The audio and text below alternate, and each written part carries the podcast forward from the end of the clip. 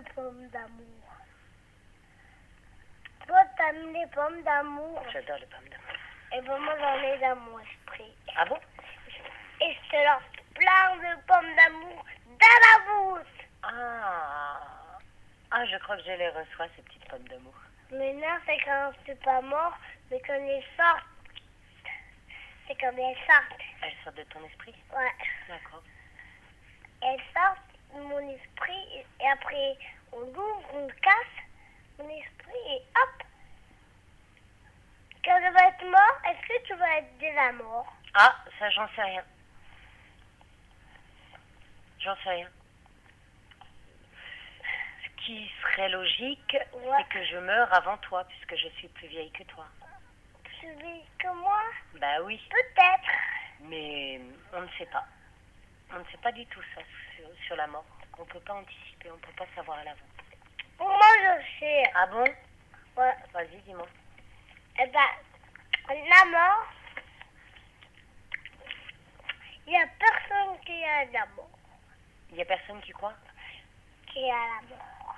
Il y a personne qui meurt? Non, ça veut dire qu'il n'y a personne qui sent la mort. Qui sent la mort? Ouais, mais ouais, ça veut dire que les ânes, on peut voir le squelette Mhm. de tout le monde. Mhm. Non pas de, des pas des, euh, des an- pas des humains, mais de tout le monde, tous les animaux. Mhm. Bah, les bats. Ah, c'est quoi ça? Tomate Tu peux l'enlever hein, si Ouais. pas. Ça, on peut l'en enlever Ouais, si, si t'aimes pas. C'est la peau. Ça fait un peu la peau. D'accord. Pourquoi tu m'as mis ta peau Bah, parce que j'ai pas épluché les tomates, t'es drôle. Ouais, et donc, euh, donc on peut voir le squelette de tout le monde, c'est ça? Ouais, mais pas des humains. Si on peut voir les, les squelettes des humains. Mais avant qu'on le mette dans la tombe. Ah, effectivement. En général, le squelette. Une fois que la personne est dans la tombe, le corps mort, le cadavre est dans la tombe, Mais on a creusé d'abord, on faut creuser.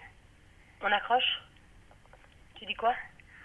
On a creusé où On a creusé où la corde? D'accord, de quoi? Je- de, la- Pour descendre la tombe? Non, pour descendre le squelette.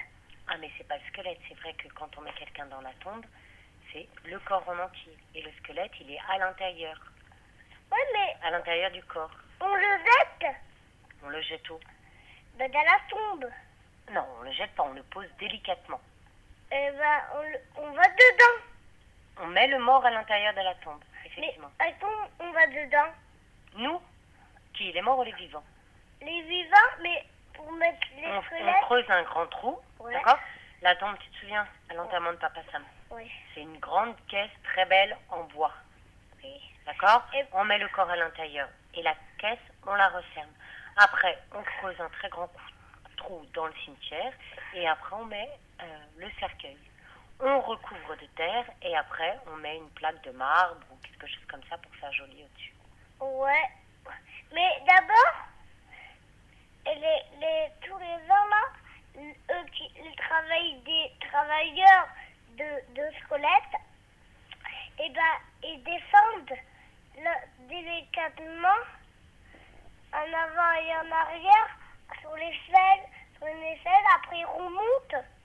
Ah, tu parles des gens de la morgue, ceux qui s'occupent... euh, Oui, c'est ça. Ouais, ouais, d'accord, d'accord.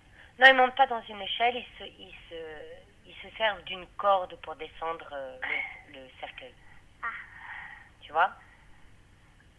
Mais on la construit, les- la squelette.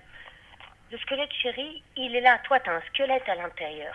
Ouais, D'accord avec tout et tout et les gros hein, parce que le regarde ça mes cuisses ça veut dire qu'il y, a il y a des gros squelettes Bah, pas forcément, parce que tu peux avoir des gros muscles. Tu vois, tu peux avoir un petit squelette, mais des gros muscles. Et si c'est mou, ça veut dire que c'est du muscle et de la graisse. Et l'os, par exemple, là, on sent un os, ouais mais là, c'est plutôt du muscle. Ouais, mais on le sent un petit peu. Ouais, on le sent quand même un petit peu. Mais là, on le sent. Hmm. Et là.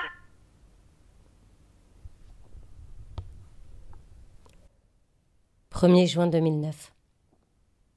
Une date qui sonne, qui claque, qui raconte à elle seule le tourment de ma vie. J'habite rue des Panoyaux à Ménilmontant avec Samir, mon compagnon. Je suis enceinte de cinq mois.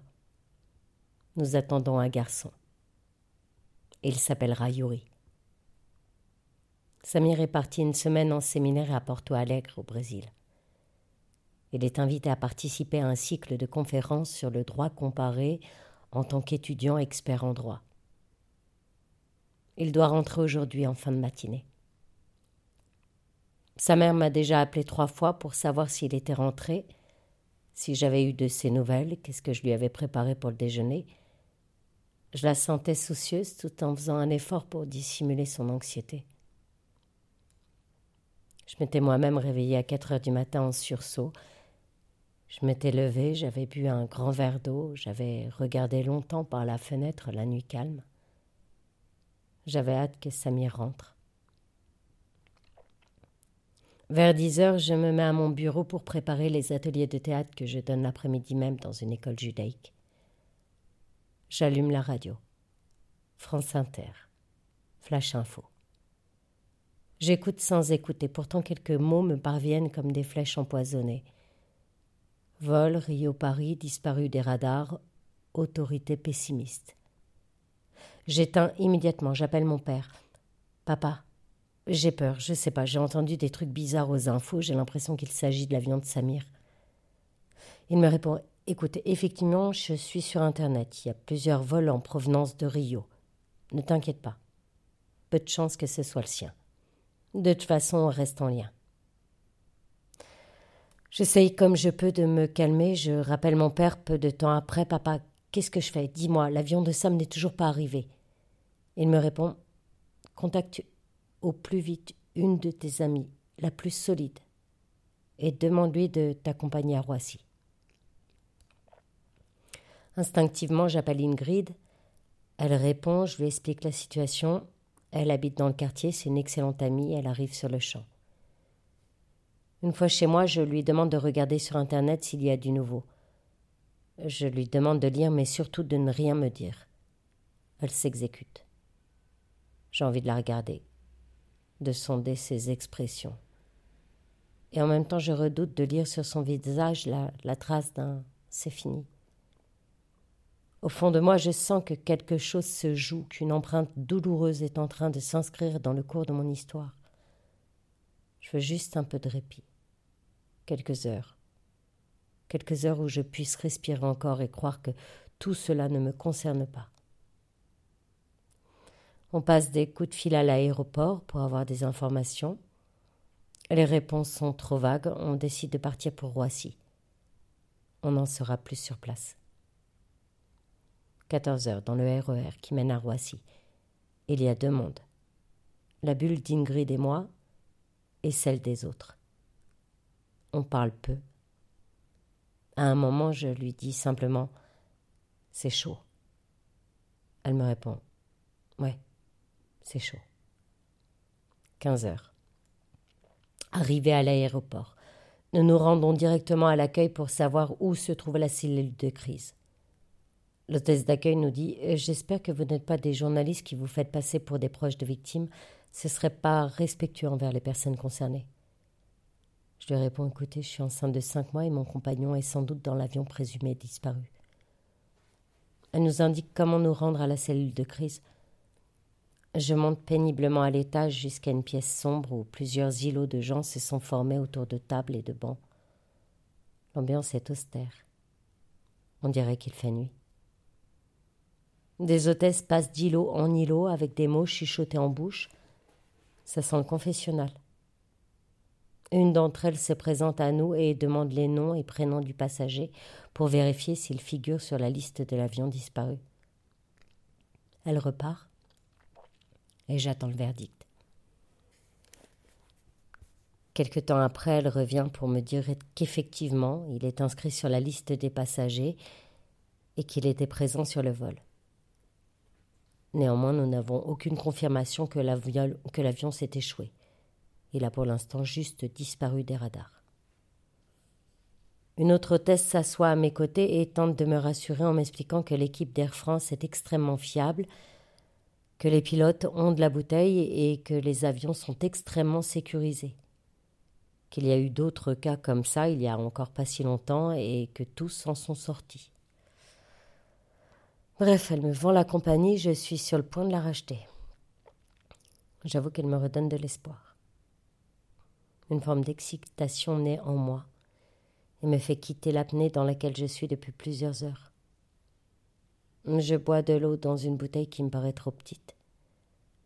Je suis deux personnes à hydrater.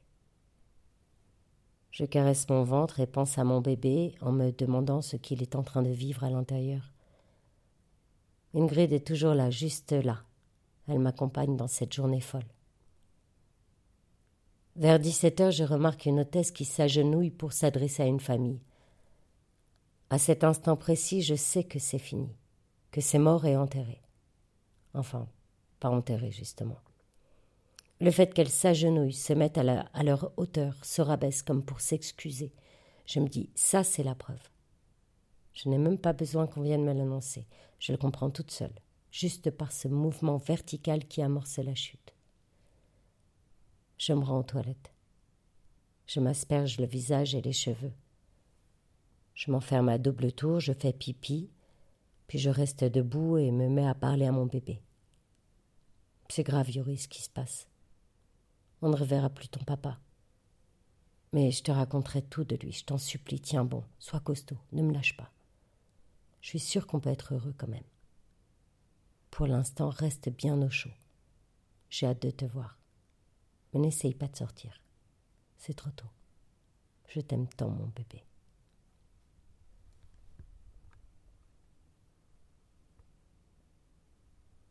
Euh, maman, pourquoi t'as laissé la peau de tomate sur euh, ma tomate? Bah, parce que j'enlève jamais la peau. Mais c'est pas bon. Euh, sinon, je peux aller à la fête de la musique aujourd'hui? Tu vas faire quoi? Quoi, Ouais, d'accord. Mais sinon euh, Aller à un concert Quel concert Euh. Nino. Nino à la fête de la musique Ouais, je crois. Ouais, d'accord. Et tu seras avec qui Riku